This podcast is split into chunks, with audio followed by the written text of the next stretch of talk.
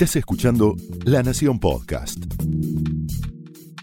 A continuación, Pablo Sirven explora el costado más personal de las figuras más importantes en Hablemos de otra cosa.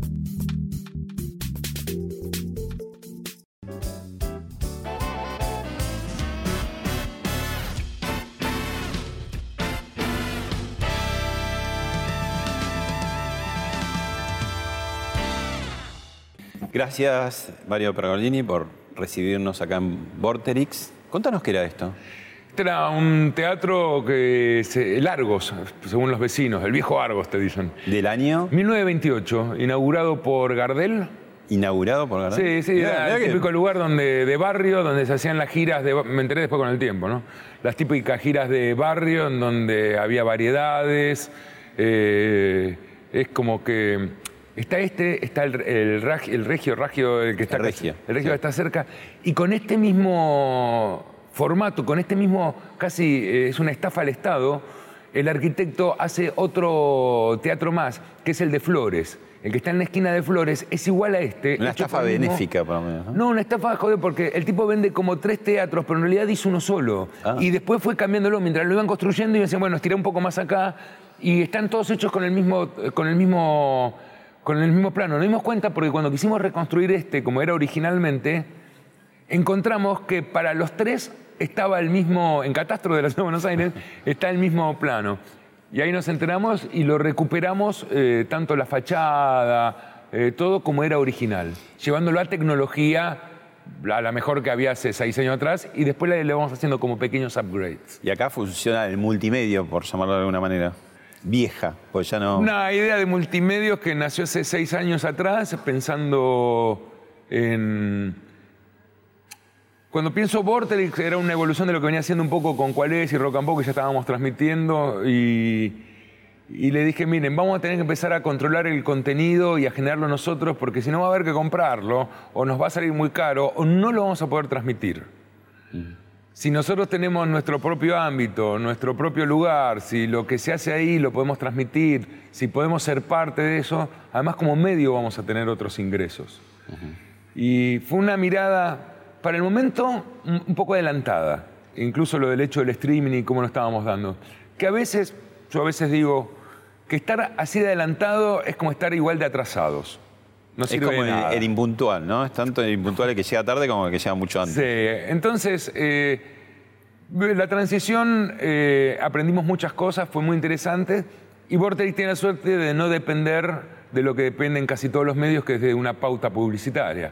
Bueno, ¿cómo se compatibiliza que vos estás en, en la vanguardia, digamos, de lo nuevo, pero al mismo tiempo no tenés mail en el celular, no tenés Facebook, no tenés WhatsApp? ¿Cómo se entiende eso? A mí me parece que siempre uno tiene que pensar que esas son herramientas tecnológicas, pero no quiere decir que te conviertan en, en un ser tecnológico utilizarlas. Yo siempre lo comparo un poco con lo que nos decían nuestros padres cuando éramos chicos. Yo que ya pasé los 50 años eh, y mi papá me decía, aprende computación. Que en realidad lo que nos estaban diciendo es aprender a ser un buen usuario. No, no, no que aprenda a programar, que aprenda a hacer eh, un nuevo Windows o la nueva Mac, sino que lo que te decían es, ser un buen usuario. Entonces yo en todo caso he aprendido otras cosas de la tecnología o de interpretar, eh, sobre todo lo que más me interesa que era medios, la tecnología, más que utilizarla de forma masiva. No utilizo WhatsApp no porque me parezca que no sea una herramienta útil. La verdad que no tengo necesidad de estar conectado eh, tanto. Me, me- me- parece que me sacaría demasiado de foco. No tengo Twitter básicamente porque soy muy visceral. Ahora con el acelerador mucho menos pisado. Igual de a poco en Instagram, que es siempre todo lindo, todo bello, de a poquito le vas dando cierta aspereza muy pergoliniana. Yo intento, no puedo dejar de ser quien soy. Eso, puedo tranquilizarme, puedo estar más adulto e intentar ser más racional, pero hay Pero momentos que uno es quien es. Se te escapa la... Uno es quien es. Sí. Bueno, Eh, la gente te busca o te mira por eso, digamos, para Sí. bien o para mal. Me parece que en Instagram tengo una forma muy directa de aclarar lo que quiero aclarar o de ironizar lo que quiero ironizar. En Y otra después- época hubiese sido más te- problemático. después te revienta porque eh, los títulos de los portales, ¿no? Que te ponen. Yo los entiendo. Eh, entiendo. Me parece que es una buena forma de explicar lo que es el clickbait, ¿no? Es decir, miren, eh, todos los medios que están utilizando preguntas que en realidad no representan en sí la nota es para que cliques. Cuando uno ve realmente el- la cantidad del porcentaje real de gente que, que actúa sobre redes sociales, es muy bajo. Es muy bajo. Ahora, vos si no usas WhatsApp, entonces debes ser de los molestos que llaman por teléfono para... No, tampoco, no, no, la verdad que ¿cómo te comunicas? mensaje de texto y y también eh, he llegado a un acuerdo con toda la gente que trabajo de que no, no sé cuándo se vio, el WhatsApp creo que fue el que violó esto, es decir, nosotros trabajamos de, de, de 7 de la mañana, si querés, que es cuando empiezo, empiezo todo, de 7 de la mañana a 6 de la tarde. No hay nada que me puedas decir después de las 6 de la tarde que vaya a cambiar algo para mañana o para pasado, no hay ningún negocio, no hay nada... Y pero para el programa en una de esas una noticia o algo que tenga que ver con tu interés, igual te vas a enterar. Los productores te lo van a alcanzar. Sí, creo que, que estamos todos muy. Eh, que hay un sentido común que sigue, que sigue siendo de los productores o de las notas. Creo que hay cosas que la puedes resolver en el mismo día. No me he perdido ninguna buena noticia y no me he perdido ninguna mala noticia. Lo mismo pasa con los mails hoy en día, ¿no? No haber tenido nunca vinculado los mails en mi teléfono, decir, bueno, hay momentos donde puedo leer los mails y no, no tengo que estar pendiente de eso todo el tiempo. Bueno, yo sí estoy pendiente y fíjate Te que eh, recibo este, un, un mensaje para vos. Para mí. O sea, esto suena todo el tiempo. Y eh, Iván Angeli te dejó un mensaje. A ver. Hubo, hubo- hubo un día muy, muy especial que, que- que yo siempre me acuerdo que, que Mario entró, fue esto hace, sí, 1990, sí, tempranos 90, eh, y que Mario entró al, al estudio de radio y dijo, vamos a tener un mail. Y vamos a hacer el primer programa de radio que tenga un mail. Y obviamente todos los miramos y dijimos, Mario, ¿cómo un mail? Hay cuatro personas en el país que tienen mail, vos y tres más. No tiene sentido tener un mail. Y, y él dijo, no, mantuvo la postura de vamos a tener un mail y, y- y así va a ser. Y ahí, bueno, tuvimos el mail, fue el primer mail que conocí, no sé, era myd.com. Y durante varios, varios meses tuvimos mail y la gente no tuvo mail hasta que un día sí, eh, el mail explotó y después ya sí empezó a andar el correo electrónico. Y, y eso, y hoy a la distancia digo, sí, realmente fue, fue Fuimos el primer programa que tuvo un mail y, que en realidad no se trató tanto de, de un capricho, sino que, fue una declaración de principios. Me parece que fue una declaración de principios de, de innovar más allá de que no haya un resultado inmediato y de, de innovar más allá de que sea rentable o no. Y eso es, una gran lección que le dio al equipo. Diego, gran tipo. sí, me acuerdo. Que quiere decir Mario Dolores. ¿Eh? Era porque el mail se compartía, nunca dije, ¿cuántos mails pueden sacarse por familia? Lo pensé como teléfono, ¿no? Bueno, ¿a, a dónde están los medios y hacia dónde van? Estamos pasando un momento muy confuso, lo cual eh, no, no- en la desesperación no nos está dejando ver bien hacia dónde vamos.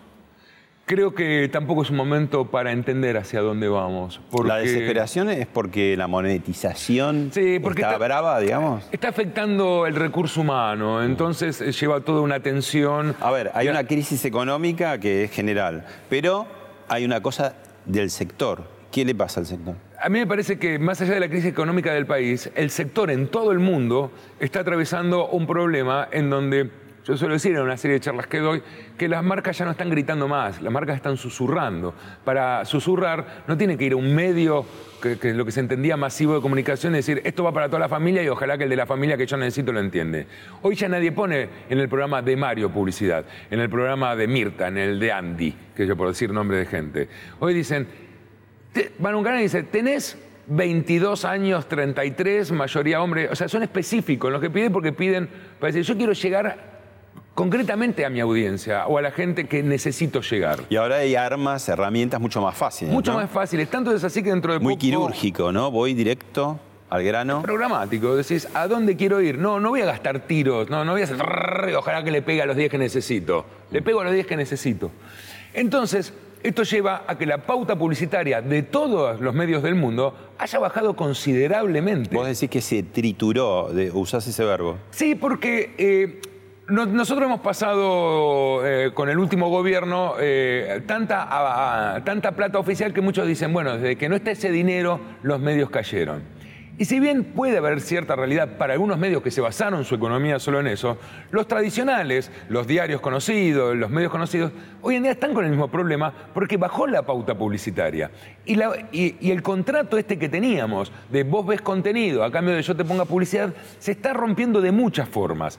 Aún cuando le hemos puesto, eh, le hemos regalado el contenido en internet y le dijimos, por favor, déjanos pasar un comercial antes o después, la gente prefiere poner ad blockers. Eso quiere decir que dice, no, no, la verdad que voy a hacer todo lo que pueda para ni siquiera ver esa publicidad. Y vos medio que le decís, loco, te lo estoy regalando, ¿cómo querés que lo haga? Entonces, eh, todo esto está llevando un poco al caos de cómo hago para contratar cámaras, sonidistas, iluminación, eh, pagar el ABL del lugar, si no, me, si, si no, puedo, eh, si no puedo monetizarlo a través de, de la publicidad. Un poco este es el sentido de Vorterix. Vorterix entendió que tiene que producir contenidos para Vorterix y tal vez para otros. Nosotros eh, lo- hacemos transmisiones de streaming para un montón de gente que ni siquiera saben que la hacemos vía Vorterix. Este teatro eh, da espectáculos, los espectáculos que damos musicales en el no- 90%. eh, algunos los podemos transmitir, lo cual nos da un contenido para ofrecer, en el cual podemos tener distintos tipos de públicos, según lo que estamos dando, para tener un abanico lo suficientemente amplio para que cada vez que venga una marca y nos diga 18-25, 25-32, tengamos que O ofrecer. sea, tu negocio está en la suma de todas las partes. Las partes en sí mismas no se mantienen Si un medio solas. no entiende que se tiene que reconvertir, que el, que el sistema basado en, 360, en ingresos publicitarios, claro, ¿qué sé hacer? Bueno, sé hacer periodismo. ¿En- ¿De qué forma puedo eh, dar este periodismo? Lo puedo poner acá, acá y acá. ¿Cómo? Negocios, contenidos. Eso está claro. Sí. Pero también hay que olvidarse un poco de creer que cualquier cosa que uno filme y tenga audio es un contenido. Es merezco eh, dinero por haberte ofrecido De hecho, esto. la gente está haciendo contenidos todo el tiempo en las redes, ¿no? Digo, Ahí está. Entonces, eh, el público también es muy selectivo y tampoco entendemos muy bien qué quieren. Creo que es la primera vez en donde la humanidad está consumiendo tanto, tanto entretenimiento, pero está dispuesto a pagar lo menos posible por eso. Pero también hemos comprendido que no están negados a pagarlo. Lo demuestra ciertos downloads, pagar el streaming, eh, pagar streaming de audio, de video. Los recitales, ¿no? Digo, La experiencia de recitales sigue siendo, sigue siendo grande. El cine, si bien está bajando, la gente sigue yendo al cine. No están yendo tanto al teatro. Eh, una persona grande empezaría a decir, qué pena lo que se está perdiendo. Y yo digo, bueno, es lo que está pasando. No, no lo pongamos en qué pena, qué alegría, uy, lo que se pierde, no, no, es lo, que, no es. se pierde. Bueno, Marcelo Gatman tiene algo para decir. Te escucho, Marcelo.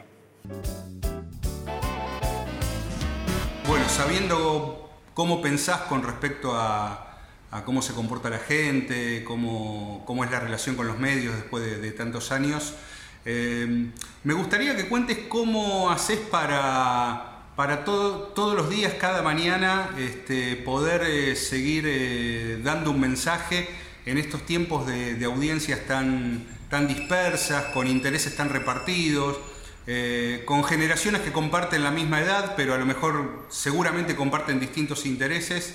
Bueno, ¿cómo, cómo haces para que cada día tratar de, dar un mensaje hacia esa, hacia esa multitud que suponemos que es compacta, que tienen la- las mismas inquietudes, pero que seguramente no las tienen?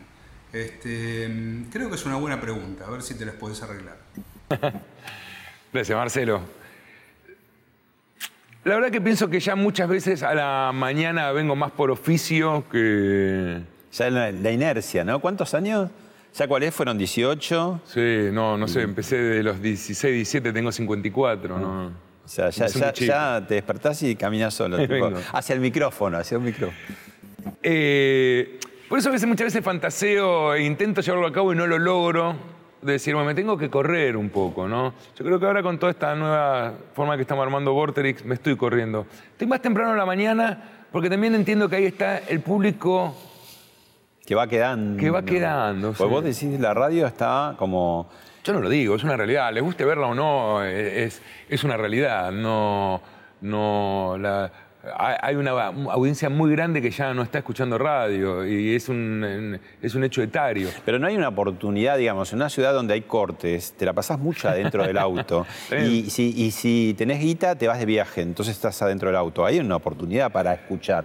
Capaz que no radio, ¿no? No sé. Lo que pasa, claro, están escuchando otras cosas. No... Por ejemplo, además de La verdad discos, te voy a decir, como No, vieja, de, de manera vieja. Es re loco porque eh, nosotros, eh, nosotros, yo con un pequeño lugar donde hay como sociólogos, estamos preguntando cosas todo el tiempo, ¿no? Preguntemos, veamos ¿Sos cómo se Durán comportan. Barba de los medios? No, no, analizamos audiencias desde otra forma, eh, cosas que intentamos preguntarnos y a veces con tanta big data es muy difícil separar qué datos ver. Por un lado estás buscando ahí tu pan, tu supervivencia, pero eh, tenés una cosa de explorador, de científico, también te interesa. La verdad me interesa, me interesa el comportamiento. Creo que audiencias, clientes, eh, relaciones de- eh, se están comportando de una forma con respecto al entretenimiento. Entiendo por entretenimiento muchas cosas. Entonces, eh, es re loco. Cuando vos le preguntás a un menor de 40 años qué hace cuando se sienta a escuchar música, más del 90% dice, yo jamás me siento a escuchar música. Entonces decís, bueno, definime entonces qué es la música de la forma... o- ¿Cómo la consumís? Claro. Y la mayoría de alguna forma la define como ruido de fondo. Y cuando ampliás la pregunta decís ruido, un término despectivo. Entonces te dice, no, bueno, yo estoy escuchando música mientras estoy haciendo otra cosa. Mi actividad fundamental ya no es la música. No me predispongo a sentarme a escuchar música. Ya ni siquiera tienen el hecho de ir a comprar música, porque la tienen a una alta disposición. Esas cosas están cambiando los medios. Eh, el dispositivo, entonces cuando me decís, estoy mucho en el auto, bueno, estoy escuchando muchos, eh, WhatsApp se está convirtiendo en una fuente de audios y videos muy grande de, gente que vos tenés como referentes en tus listas, entonces que compartís. El audio que se está escuchando vía Bluetooth, eh, cu- cualquier auto con ya más de 7, 8 años ya tiene Bluetooth su equipo de audio. Y es un parque muy grande. Y no, no, no, no hay un valor en sí en que te escucho, ni siquiera en las noticias. Las noticias ya no. Ahora, no hablando de noticias, redescubriste, entre comillas, un formato, lo vemos y lo comentamos. Esta madrugada el Senado aprobó la ley de presupuesto 2019 impulsada por el gobierno por 45 votos afirmativos, 24 negativos y una abstención. La diferencia fue mayor a la esperada por el gobierno, o sea, le, le votaron más a favor de lo que querían, de lo que necesitaban. El gobierno se está mirando diciendo, no, ¿será una cama? La ley contempla una inflación anual del 23%, una caída de la economía del 0,5%. Escuchen este, este buenísimo. Y un dólar a un poco más de 40 pesos. Les recuerdo cómo fue el año pasado. Bueno, preveía un dólar a 19. Una inflación del 15.7. 3.5 de crecimiento. Ok. Eh, son más serias las predicciones del brujito Maya. Bueno, el noticiero, el viejo noticiero, porque el reporter eso, para los Claro. más veteranos, recordarán, Armando Repeto, el viejo Canal 11, Tele 11. Tele 11. Este, 11 de la noche, 15 minutos, Claro. ¿no? Después no sé qué les pasó a los noticieros, que fueron media hora, una hora, hora y media, hasta señales de noticias. Tiene que ver cómo cambiaron las audiencias. En un momento, el entretenimiento de la noticia se entendió que, que lo quiero más largo, quiero mucho más. Y los noticieros empezaron a entender que, te- que además de noticias tenían que llenar con otros datos. Se cayó un gatito en un pozo. eh, eh, empezó a ver otras cosas que nosotros creemos, nosotros creemos no, está sucediendo. Se está empezando a ir de vuelta para atrás. ¿Por qué? Porque todo eso lo cubren las redes ahora. Para este noticiero, para los que no lo saben, es el primer noticiero de Instagram. Sí. En ¿Y el qué mundo, está de pasando? hecho. Digamos, ¿empezaste cuándo? ¿Y, y qué...? Lo empezamos hace ya tres meses. Eh, descubrimos una forma de tener en el live de Instagram. Primero hicimos un análisis. Eh, la, verdad que estoy, tengo una dos empresas tecnológicas, Borderis, que también la tomó una empresa tecnológica, en donde ment- mucho tiempo estamos discutiendo este tipo de cosas. Ya nadie quiere una aplicación en sí, es muy vanidoso decir, bájate la aplicación de Vorterix y miranos. Uno tiene que ir a donde están las audiencias. Lo primero que pensamos que queríamos, por esto de que queremos ampliar, de tener cada vez más target de gente, ¿qué hacer con las noticias? Nos juntamos con Filo.news, un grupo independiente de noticias, y dijimos, bueno, no hay que hacer una aplicación de esto. Usemos una aplicación que ya existe y que es muy utilizada por el target de gente que queremos, Instagram. ¿Cómo hacemos para embeber video enriquecido con textos, videos eh, y cámara. Hicimos una forma, lo desarrollamos y hoy en día está. Eh, vos el live de Instagram solamente lo puedes hacer con un teléfono. Si no lo haces con un teléfono, hay que hacer como lo hacemos nosotros. Esto genera la posibilidad de poder poner posteos de más grandes de un minuto, de ocho, más o menos. Empezamos midiendo cuánto tiempo la gente eh, soportaba verlo, no verlo. ¿A qué entendíamos por noticias? ¿Qué no ¿Hay entendíamos por noticias? 700.000 ahora? Actualmente sí, estamos en 700.000 ¿Y personas. de esos viéndolo. 700.000 cuántos en vivo ven? Muy poco. En el momento que lo tiramos en vivo son el 5%. Ajá. Como también nos llama mucho la atención que, que la gente no, no le interesa de cuándo es la noticia. No, uno cree que último momento, sépalo ahora, no se lo pierda, no es de otra generación realmente que está. Pero ese último momento, este, sépalo ahora, eh, esos verbos terribles explotó, este, eh, tiene que ver con una desesperación, como agarrarse, se está terminando una manera de, de- de hacer las cosas, entonces lo decimos desesperadamente o qué? Creo que es parte de la confusión. Un medio que transmite 24 horas noticias cree que todavía hay un valor en última noticia, último momento. Es Y la gente se da cuenta, porque digo, al principio ibas corriendo porque decías, uy, me va a decir algo importante, pero después la mayoría no, no son La mayoría, por debajo de digamos. 45 años, ese último momento lo tuvo antes en su Twitter o en su WhatsApp. Mira, ¿viste lo que pasó? Eh, uy, la gente que tira rápidamente ese tipo de cosas. Vos decís una cosa que puede sorprender para la- las audiencias no tan este, eh, experimentadas o observando el comportamiento, que es que están consumiendo más juegos que series. Sí, claro. ¿Qué, Eh, qué proporción, digo, si es que La, la... proporción, eh, en la Argentina mucho no la tengo. A nivel mundial, eh, hace ocho días atrás salió un juego que se llama Red Dead Redemption 2. El juego recaudó en sus primeros cuatro días casi mil millones de dólares, mucho más que cualquier lanzamiento de entretenimiento en su primer semana, incluyendo películas de superhéroes, de Marvel o de lo que sea. Eh, en un mercado que hoy en día el- su porcentaje de piratería es muy bajo. Eh, Y eso no hace que los grandes estudios de cine digan, bueno, hagamos, empecemos por, por el juego, no por, por la película. La verdad que... O, o hay gente muy grande todavía que le cuesta, digamos, o hay una cosa de Eh, comodidad. creo que también. estamos pasando en una transición, ¿no? De, de ver eh, cuánto lo quieren ver en películas, cuánto en juego. Hoy está sucediendo algo. Muchas cosas no nos enteramos porque no pertenecemos al colectivo de lo que está sucediendo y están pasando a niveles masivos. Antes era una película y después el merchandising. Sí, o con Star Wars, digamos, empiezan a ir más o menos Disney en, en- también, en- ¿no? que- Pasaba. empieza a ir, eh, en conjunto. después. Sí, hoy eh, ha cambiado. Eh, hoy hay muchos chicos que ven cómo juegan otros más que cómo juegan, ¿no? Eh, hay grandes eh, personas. Yo te digo ninja y vos decís, ¿quién es ninja? Y ninja todos los días lo están viendo 7, 8 millones de personas. Y, y vos decís, ¿cómo no me entero? Bueno, porque no, no, no, no, no hay nada que te vincule a él que haga que esa información te llegue. Ninja que hace, juega todos los días 6, 7 horas a un juego que se llama Fortnite. Ahora, cuando cambie el juego y sea otro, va a jugar otras cosas. Y la gente ve cómo lo juega. Un juego que puedes jugar porque es gratis. Nosotros todas las tardes, acá tenemos un programa que se llama Malditos Nerd, de lunes a viernes a partir de las 4 de la tarde. Lo pasamos por Vorterix, casi muy poca gente lo ve por Vorterix. ¿Por dónde lo ven? Por Twitch, que es, la, es el YouTube del vivo de la gente viendo juegos. ¿Cuánta gente lo ve todos los días? 230.000, 300.000 personas. No hay programa de radio en Capital Federal que hoy en día tenga una audiencia de 300.000 personas. Un programa que tenía una audiencia de 300.000, 400.000, 500.000 personas era cuál es, y todo el mundo sabía que existía. Hoy en día eso no pasa. Hasta que se enteren los medios, ¿no? Cuando se enteran los medios ya habrá otra cosa. Cuando seguro. están en medio es tarde. Bueno, eh, uno te ve apasionado hablando de esto, pero sabemos que hay una pasión todavía mayor. Tenemos unas imágenes para ver. ¿De mi mayor pasión? Sí. Veamos. ¿Por qué con Jorge? Yo siempre lo digo, es increíble que no haya ningún directivo de los clubes, y no solo de Boca, donde van, están en la presidencia y después ni siquiera pueden volver a pisar la cancha. Jorge llega caminando a la cancha, lo veo todos los domingos en la cancha, y la gente lo saluda, y la gente habla con él. Y más allá de eso,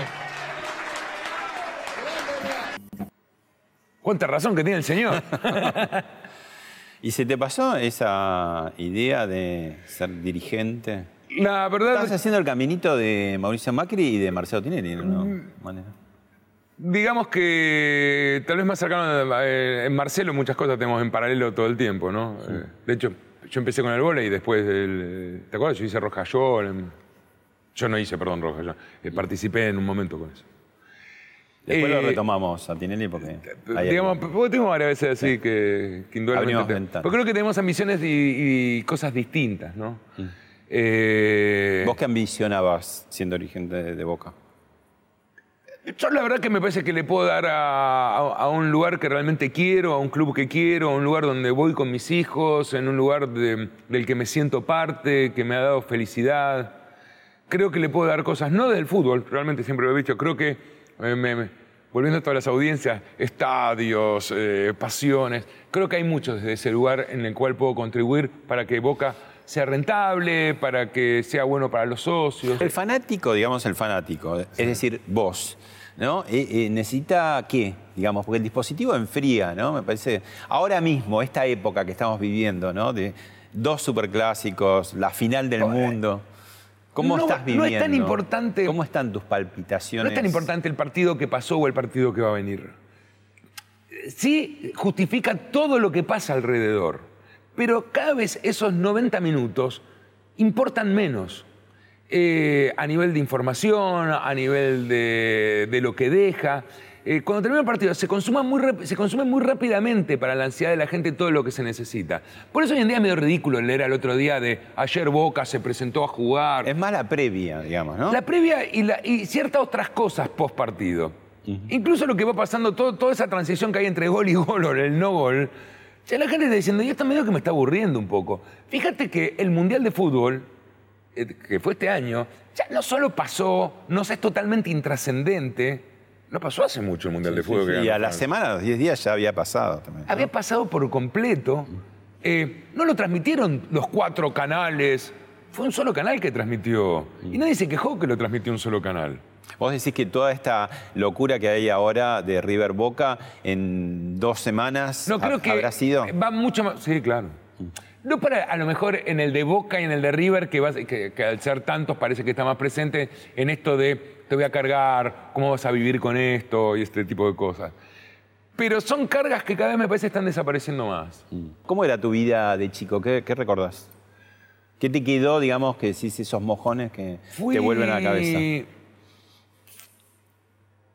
Siempre, problemático siempre en fantasioso, muy... ¿eh? ¿Fuiste problemático en el colegio? Eh, sí, el colegio no, no, no había forma de, de- de encuadrarme eh, en el colegio. No, ni siquiera lo recuerdo como un momento de la vida que, que es grandioso.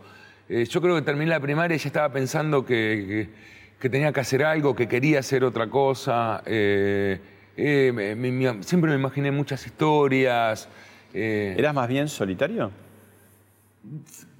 He tenido, por supuesto, eh, grupos de amigos, pero siempre era uno o dos amigos un poco más grandes y Siempre como un consumo de amigos de a pocos, digamos, Sí. no, no esa cosa de, Sí, de no, de a barra. pocos, no, de a pocos. ¿Y te sigue eso acompañando Sí, la sí, sí. Ah, no, no llego a ser un sociópata, pero a veces me pa- siento que...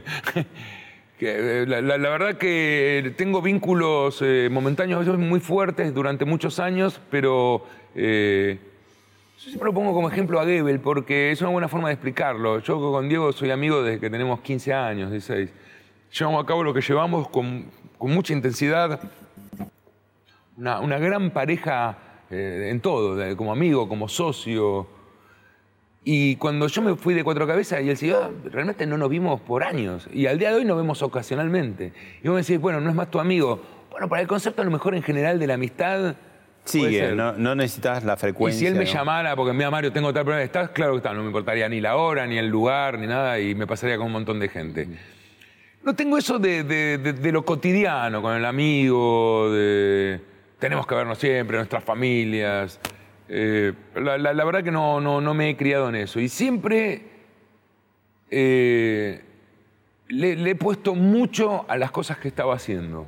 Entonces, digamos, mis ámbitos siempre se fueron eh, lo que estaba haciendo en ese momento. ¿Y tus relaciones con, con la autoridad familiar? ¿Qué sería en este caso quién? Mm, la- no, la verdad que no. Mi mamá sigue ejerciendo el matriarcado general de toda la familia. A medida que uno va creciendo, va tomando otros lugares, ¿no? Eh, pero no, la verdad que ahí no, no, no, tengo, no tengo mucho. Tengo mis dos padres vivos, pero yo a mi papá hace años que no lo veo. Eh, así que ahí medio... que- ¿Por, por algo? Ah, la vida. Y vamos, estamos hablando de décadas ya, sea, ya de cuando yo era muy joven. Y Pero algo que no tiene solución, digamos. asesinó a un tío mío, no mentira. Hubiese sido un gran momento. ¿no? ¿Cómo? No, no, no, cosas familiares, cosas familiares. Eh, Bien de familia italiana. Y, y no, nunca tuve muchos rollos con esto de, de la familia. Soy bastante familiero, el núcleo central eh, intento. Bueno, amigos, compañeros de la profesión, distintas Oh, épocas. Oh, esta foto. ¿Existe una foto como esta? Van quedando huellas, ¿viste? Sí. ¿Qué tipo es? Los dos, los dos buenas- dos muy buenas personas. Pero Badía, digamos, es como. Yo creo que es el tipo más bueno que conocí en mi vida. Porque es un tipo que siempre dio oportunidades. Este es un medio muy mezquino. La verdad que moverse en este medio es muy duro. Es. Yo creo que, por un lado, sacó lo mejor de mí.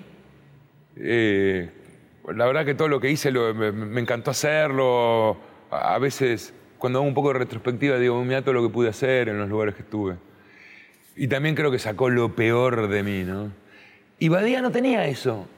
Eh, Badía te daba oportunidades, le encantaba que te vaya bien. Eh, si te iba súper bien, te llamaba y te decía, te vi. Increíble. Más. Épocas. Qué época. Estamos todos, no falta nadie. Mira, Paluch. Los Cadillac muy jóvenes de la Puente con bigote. Sí. Esto es una radio llamada FM OK. Esta radio la compra Greenbank y yo pensé que nos echaban, nosotros estábamos en juicio con Ari y todo, y nos lleva a Rock and Pop a ser los primeros que hablamos en la radio. Re loco. ¿Sabes ¿Y qué? Veo, siempre parece la vida de otro. Con Andy fuiste y vi- viniste. Ah, con Andy. No, no, no, la verdad que no tengo un ida y vuelta. Eh, eh, en, lo, en lo público parecería. Yo a Andy lo conozco de muy chico. Eh, la verdad que es un, un tipo talentoso, es buena persona, es- es- es- creo que entiende la competencia de otra forma. Cuando nosotros trabajamos, eh, cuando a él le ofrecen hacer radio a la mañana, le dije, Andy, esto va a salir mal, le digo, porque la verdad que soy muy competitivo, no, no, no. Me dice, no, pero buena onda, compartamos. Le digo, no, no importa, me digo, más fuerte que yo, no, no, ¿Y qué dijiste? Encendiste Sos medio que te metes en target más que, que en, que en colega. Y digamos que en- dentro de ese juego, y siempre con Andy, que la verdad que es un tipo que quiero y creo que siempre que nos cruzamos me demuestra su cariño, eh, intento que quede claro que, fue, que es algo de, de competencia de la del mañana. momento. Bueno, y acá volvemos a la pasión. Boca y los, unos tiernos redondos. Sí. En, en la de arriba, bueno, la- una noche increíble. La verdad que para mí estar en el medio de la bombonera, llena, la gente despidiendo a Palermo, la verdad que fue algo increíble. Una, una gran noche que, que me dejó Martín compartirla y Boca. La verdad que fue un momento increíble. Yo creo que hay cosas que me voy a acordar de esa noche. Me acuerdo Palermo que en un momento se pone a llorar de emoción, todavía no había hablado. Y se sentía la presión, estaba, todo, el- estaba la primera de Boca, sus familiares, el estadio gritando muchas gracias, Palermo. Yo sé cómo explicar, no sabes lo que es estar en el medio de la bombonera con la bombonera llena y todo el mundo gritando. Eh, y yo que soy de Boca, era increíble. Y, y mis dos hijos, a mí me acuerdo, estaba Matías y Tommy ahí también mirando. Y Martín emocionado me abraza y me dice, decirle a toda la gente que muchas gracias. Y yo estamos abrazados, se, se puede ver el video. Y le digo, no, Martín, se lo vas a tener que decir vos, porque si no, no salimos vivos de acá adentro. le digo, yo no puedo transmitir esto. Y hablando de hijos, Y este es mi, ma- mi mayor, Tommy. Sí. La verdad que mis tres hijos, eh, este está tal vez un poco más cercano a. Está en el a mundo de los medios. Sí, es es más músico que. ¿te actualiza él o lo actualizás vos? Eh. No, no, yo, gran parte de Vorterix eh, tiene que ver con, con esta propuesta que muchas veces viene de, de Tomás, sobre todo Matías está más en otro palo, pero también de decir, mira, él hace un tiempo atrás me venía y me decía, mira, está sucediendo algo con el hip hop, está pasando algo en las, en las plazas, miralo, y le dije, mira, cuando lo vi dije, mira, yo no, no entiendo esto, no, me dice, acá hay uno, dije, bueno, demos una oportunidad, y, y la verdad que terminó funcionando funciona bien, u otras cosas. Mucha música que escucho es porque me dice, escucha esto, fíjate, si no yo hubiese perdido ese, ese norte ¿Y los hubiese otros perdido por completo. Mati, viste, siempre uno le llama la atención que tres hijos de la misma familia, misma madre, mismos colegios, misma educación, salgan tan distintos. Eh, la, la verdad que son tres personas de las cuales estoy orgulloso de los tres, son muy distintos. Matías eh, estudia psicología, más el, padre, el palo de la madre, eh, es eh, otro tipo de relación. Y Valentina, 12 años, eh, es, es- es todo pólvora por el momento, ¿no? Tener eh, esposa psicóloga, eh, ¿te saca la ficha todo el tiempo? ¿Cómo, ¿Cómo hicieron para decir, bueno, a mí no me, no me lo hagas o sí? O hay, hay... No creo que tenga que ver con la formación de Dolores o... ¿Vos, vos mucha hiciste gente- psicoanálisis? o Sí, sigo haciendo, sí, sí, sí. ¿Llevas mucho material a- al diván? La verdad que después de tanto tiempo, de tantos años, la verdad, de muchos años, con, con Hugo Lerner, eh, creo que, bueno, eh, ya hay muchas cosas que no tenés que contar, ¿no? Y que, que contás y pueden ser consecuencia de cosas que ya se han hablado. Eh, volviendo al tema de, de- de si la profesión de Dolores eh, influyó en la pareja, ya que a veces de, de uno se pregunta... En una discusión, por ejemplo, ¿no te dice ella, no, lo que pasa es que lo que me No, querés no. decir es esto? No, la verdad que no. Y es una interpretación. Ya son muchos años, ¿no? Uno ha, pasado, he, he pasado por, hemos pasado por cientos de miles de circunstancias. Eh, no, no es ¿La fácil. calle cómo la llevas? Va cambiando mucho. Hoy en día me pasa que muchos chicos chicos no me conocen cuando estaba en televisión. Yo ya hace ocho años no estoy en tele, ¿no? Eh, muchos chicos chicos cuando me sacan una foto con el padre dicen, ¿quién es? ¿No? Que antes a lo mejor no me pasaba. Eh, la verdad que con sigo teniendo en la calle así mucha gente mal, fotos. A veces me llama la atención que siga siendo así. Me, me llama la atención que, que con Instagram y todas las cosas haya vuelto de vuelta un público que ya lo daba medio por olvidado, el 20 y pico, 30 y pico. Eh, siempre pienso que alguna vez se va a acabar y que estaría bueno que se acabe, que, que sea parte del, de- del irse ¿Pensás de en los el medios. retiro? Todos los días que me levanto. Eh, la verdad que he podido dar golpes de timón a mi vida. Ya he vivido tres vidas en una, no sé cuánta gente tiene esa posibilidad. Eh, estoy pasando ahora por un momento creo que de transición, en donde esto de manejar empresas tecnológicas, contenidos y otro tipo de, de cosas que estoy haciendo me gustan mucho. ¿Estás más tranquilo? Sí. Sí, mucho más. Sí. Hoy no tendría una batalla descarnizada, encarnizada, ¿Qué perdón. recordás de la época de encendido 220 y más? ¿Qué te quedó? ¿Qué, qué vuelve cada tanto? No, muchas ¿Lo veces. procesás con tus muchas hijos, veces, ¿no? Muchas veces me parece la vida de otro, en serio. Eh, hasta, viste, cuando ves algunas cosas.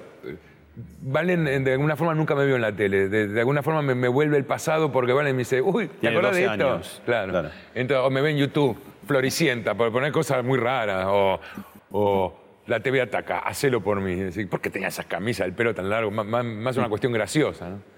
Y a veces cuando lo miro, digo, qué loco. O cuando veo declaraciones mías, digo, qué picante, qué, qué bravo. O siempre, ¿no? Dicen, bueno, a ver hasta dónde da. Hoy en día realmente ya no soy.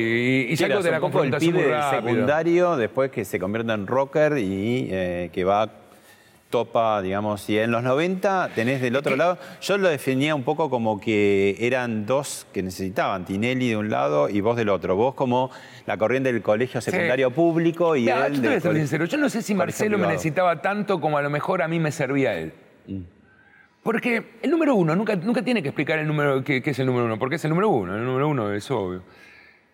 Para mí era un buen lugar donde mostrar, sobre todo en mi pensamiento del momento, yo no soy esto, pero no por decir que eh, somos distintos, no, no, no, no, ni bueno ni malo, somos otro tipo de cosas. Es como, era como la forma en que uno escuchaba música. Si vos escuchabas rock, escuchabas rock, no escuchabas pop rock, eh, era como más, ¿no? Eh, a, a En donde el te mensaje dirigir. era como enemigos íntimos después porque fueron socios, incluso tuvieron un reality, ¿no? El bar. La verdad que siempre nos fue muy difícil tener una relación. Yo. Él es más. él, la verdad que es un tipo más integrador que yo. Es una persona que, que creo que de alguna forma eh, no, no quiere estar peleado, no, no, no se siente cómodo en eso. La verdad que es una situación muy fea. eh, estar todo el tiempo con alguien así como, como yo. Supongo que tenerme, tenerme a mí enfrente me hubiese sido muy molesto. ¿Y cuál es tu relación hoy con él? Mm, no, la última vez que nos vimos pudimos salvaguardar algo, gracias a Dios, que es que nuestros hijos tuvimos dos, mi hija y su hija menor, durante un tiempo compartimos el colegio. Ah, mirá. Y tuvimos que llegar a una especie de acuerdo para decir, Marcelo, mantengamos, propuestos por los dos, ¿no?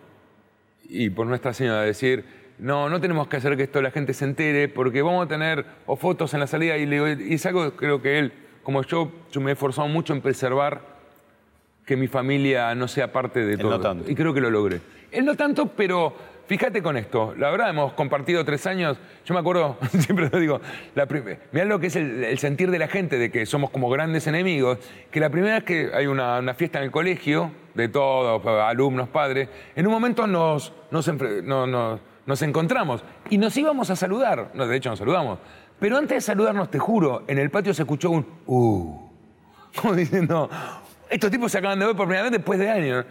Y, y porque esa era, era más la sensación que había, ¿no? ¿Y que él Bien planteada en los medios. ¿Y que él quiere ser político? ¿Qué, qué, qué pensás? ¿Qué sentís? ¿Qué te late? Que él quiere hacerlo está bien, me parece que cada cual tiene que hacer lo que se antoja y creo que siempre quiere tener eh, cosas más ejecutivas. Creo que él tiene algo en esto de, de- de- de hacer y, y de las masas. Creo que, que- que él, él se siente cómodo en, en tener puesto ejecutivo. Un club, llevar un club no, no es sencillo, vamos, y más estando tan expuesto. Yo hago la lectura más de la gente, no, no tanto hacia lo que él quiere hacer, ¿no? En donde medios y un montón de gente quiera ver en alguien que le fue bien en un montón de cosas, creer que eso también se puede llevar a, a otros eh, aspectos sociales de la vida. Y me parece que ser solo conocido no puede ser un, un valor en sí para ser político. Sí para ser elegido, todo, digo, creo que debemos conocer otras cosas y que nuestros políticos deberían tener otras preparaciones. Pero eso lo va a decir la gente. Esa es mi mirada más que nada política social, si querés. No, no puede ser que cualquier persona que le haya ido bien en la televisión se pueda trasladar a que le vaya bien en el poder ejecutivo de una nación, ¿no? ¿Escuchamos un cachito de tu entrevista a Messi?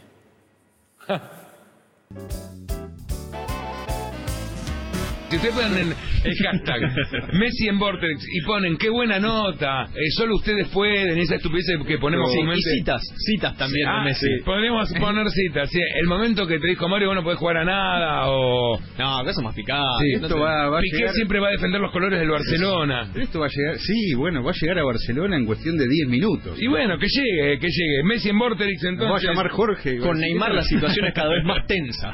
Sí, claro, inventen declaraciones. Pero Messi en Vorterix eh, tendría que ser buenísimo. Messi habló en Vorterix y dijo, no tengo problemas con Icardi. Primera frase, ¿eh? No tengo problemas con Icardi. Se le abre la puerta para volver a la selección, hace mucho que no es convocado, a Mauro Icardi, a uno de los goleadores de Europa, de Italia. Veremos.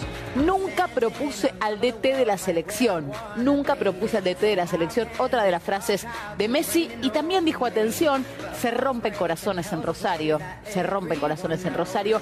No pienso terminar mi carrera en News y agregó también, mi único vínculo con la Argentina es la selección. Algo importante, eh, teniendo en cuenta que muchos especulan con que pueda volver a Newell's y ponerse la camiseta para eh, cerrar su carrera. Es- esto es muy loco lo que sucedió. Es, es un buen experimento de medios, social y, y los otros medios. Ahora, porque haceme la diferencia, te, te tiro muy atrás. Phil Collins Phil Collins, la muerte de Phil no Collins. tiene diferencia. ¿Eh? ¿Es lo mismo? No, no es lo mismo por una sutileza que, no- que termina no siendo una sutileza. Lo de Phil Collins sucede, eh, nos dijimos no atendamos más y, y duró un día. Hasta que... Pero las intenciones, ¿a qué Las intenciones de, en ese momento era que un medio lo diga no tiene por qué ser verdad. Pero esto es loco, porque acá la mentira es planteada abiertamente. Es un programa a la mañana que dice, ok, al aire, vamos a poner este juego. Vamos a empezar a escribir con el hashtag Messi en Vorterix declaraciones que sean creíbles. Todo esto dicho al aire, no es que está oculto o que fue dicho a 100 personas. Vos sabés que Orson. Welles, año 38, la Guerra de Sí, los claro. Mundos, avisó que era Todo un el tiempo avisa. Lo que pasa es que vos agarrás empezado y, bueno, los medios deberían... Pero ahí está.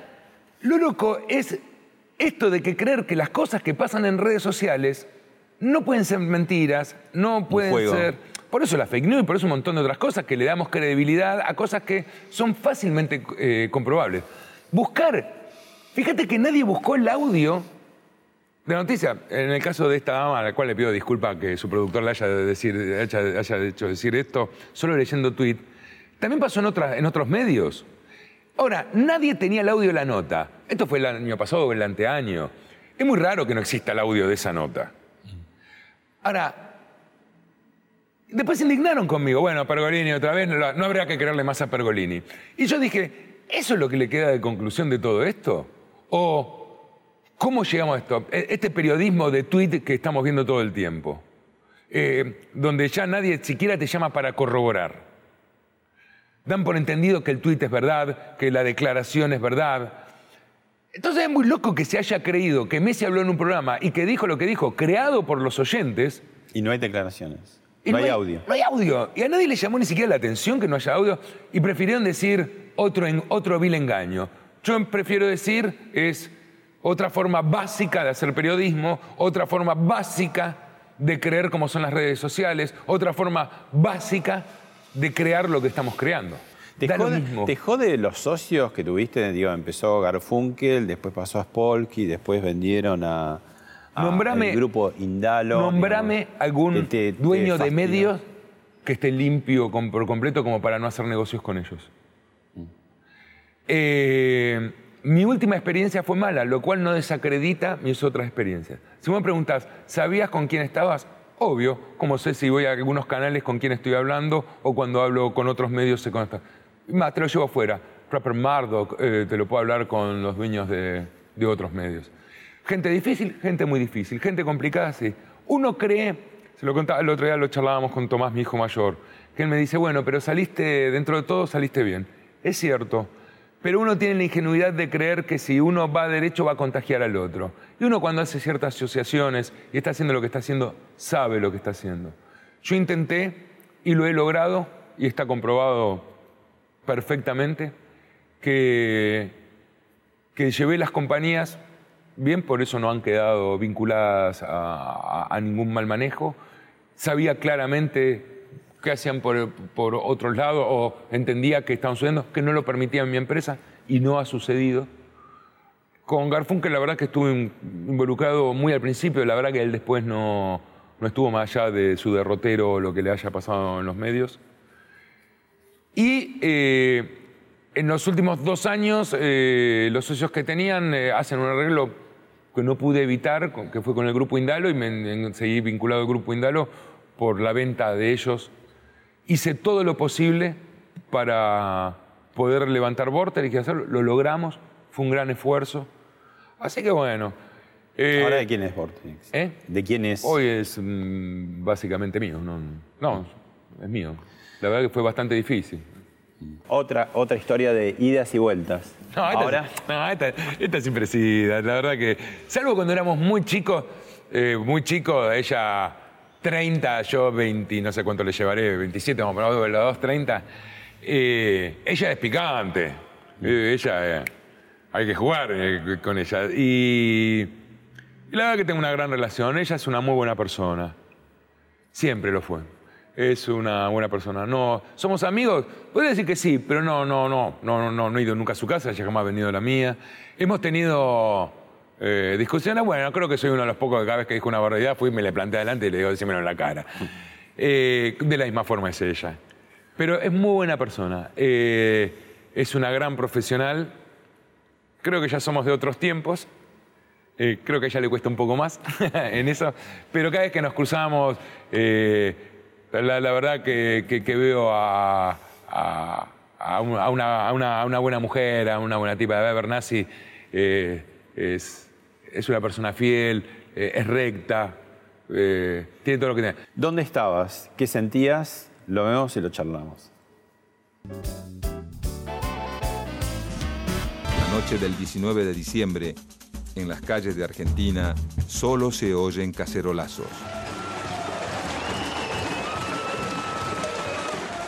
La protesta continúa al día siguiente y tiene su foco principal en Plaza de Mayo.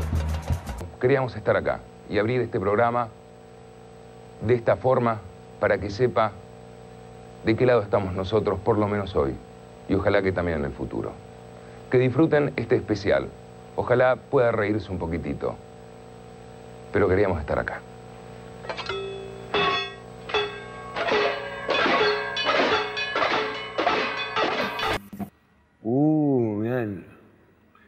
Parece la vida de otro siempre. Había terminado CQC como cinco años antes. Eh, No, no, no sé si tanto. No sé si tanto. Yo creo que hicieron la primera parte del primer gobierno de Menem y el segundo como No, que... lo estamos yendo a Canal 13 ahí y empezamos con un especial. Sí. Gobierno de la Rúa, cayendo la Rúa. Grabamos primero, eh, el especial lo hacemos en el Gran Rex, el primer Gran Rex que hacemos. Y cuando hay que ponerlo al aire, pasa esto. Me acuerdo de la ciudad incendiada. Y le dije, nosotros no podemos poner un especial de, de este tipo Con chiquititas. sin que decir son- algo, claro, sin decir algo. Entonces grabaron este Y prólogo. Di Guglielmo era el Di Guglielmo Di Guglielmo, que, era, cargo de- que era cargo de canal y le pareció una buena idea y dijimos, además es una forma de decir, eh, de poner un punto de vista, es decir, estamos con el quilombo que se armó, entendiendo que, o sea, estemos... Le dabas el vivo de que lo que pero estaba porque era también ¿no? lo que, eh, era, era, el- era una forma también de definir Caiga. Eh, Caiga se autodefinía, pero también necesitaba mucha definición, eh, de postura continua. Eh, entonces, no, me acuerdo, la ciudad prendida a fuego y nosotros atravesándola para ver cómo llegábamos al canal para grabarlo, porque es en pleno quilombo esto que está pasando. Hasta dudábamos si poner o no el especial ese. Y ahora te tiro a una cosa que hiciste hace poco, una de tus múltiples polémicas con una figura muy conocida. ¿Se acuerdan que dijimos que iba a venir gente? Acá está, miren. Esta gente vino acá por un tuit. Vienen por un tuit y van a preguntar, y van a preguntar ¿tenés un problema con Pampita? Pobre gente. ¿Te escandalizaste también un poco con Pampita porque iba No, a la, la verdad, no. los Martín Fierro? No, la verdad que ¿O fue un tuit a las... Apenas estoy entrando acá en la red, siete y media de la mañana, dice, va a conducir Pampita. Y un retweet en la cual yo no uso Twitter, uso el de, el de Vorterix. Digo, Pampita, que nunca hizo radio. Eh, Nada más. Eso fue todo. Ni siquiera hablamos del tema en la radio, pues nos... Vos sabés el peso de tu palabra, ¿no? No, yo creo que es el peso de Pampita ahí. Pero que lo decís vos. Eh, si lo hubiese dicho otro, le, le hubiesen ido al otro. Ahí, ahí dije, uy, mira lo que es Pampita para este tipo de... O sea, qué, insoportable será para Pampita más que para mí. Ya en 24 horas esto se había desactivado.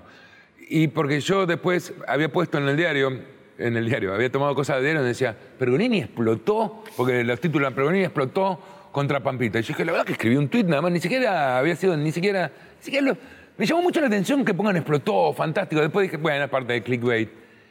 Y que lo conté acá en la radio, digo, y pues seguro que van a venir cronistas a preguntarme qué, qué pasa con lo de Pampita. Pero yo supongo que si no era por Pampita no era tanto. Yo creo que es porque ella está eh, despierta a este tipo de cosas, no yo. Bueno, nos vamos con un compiladito de trayectoria tuya. Uy, ¿desde Por cuándo? favor, que no- las lágrimas. Otra vez en el aire. Otra vez en esta ciudad. Exclusivos de Canal 9, Los Ramones. En Hacelo por mí, los ataques 77. Estamos aquí siendo acusados, pero ¿de qué crimen? ¿De reírnos de la realidad? ¿De reírnos de aquellos que se ríen de nosotros todo el tiempo? Nos despedimos, gracias por todo. La verdad que esto no fue hecho para mí. Que ya llega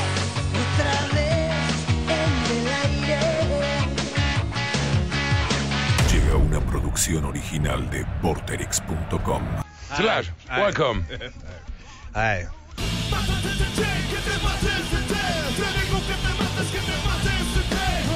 Tsunami, un océano de gente. Muy amables, que tengan una gran vida, que la pasen muy bien. La vida de otro. ¿La vida de otro? ¿La ves La así? vida de otro. ¿Qué, qué te queda pendiente? Seguramente muchas cosas, pero esa cosa decís, ah, esto le ha puesto acá. Eh, no, me gustaría pasar al olvido por completo ya. Yo sé que suena medio tonto, parece una postura. eh, tengo que encontrar una. Se, se- puede encarar y hacer tantas otras cosas. Mirá dónde estamos. La, la verdad que a veces hasta me es ajeno el lugar. Digo, bueno, pude hacer muchas cosas y la verdad que todas las he disfrutado. Pero no pude terminar de cerrar esta etapa de, de- de- estar en los medios.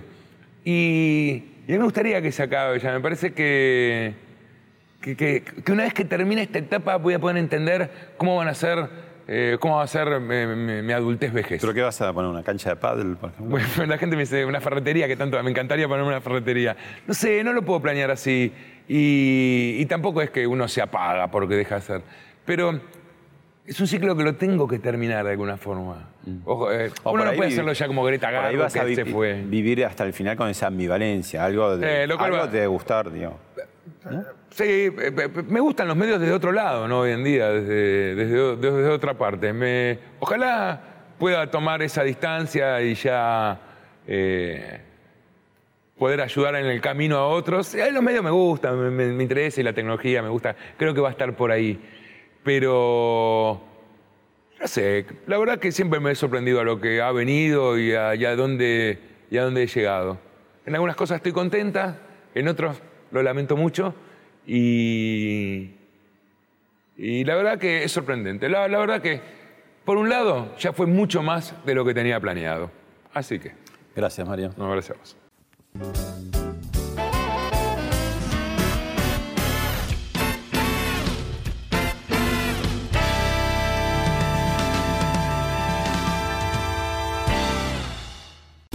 Esto fue Hablemos de otra cosa con Pablo Sirven, un podcast exclusivo de La Nación. Escucha todos los programas de La Nación Podcast en www.lanacion.com.ar. Suscríbete para no perderte ningún episodio. Estamos en Spotify, Apple Podcast, Google Podcast y en tu reproductor de podcast favorito. Seguí escuchando La Nación Podcast.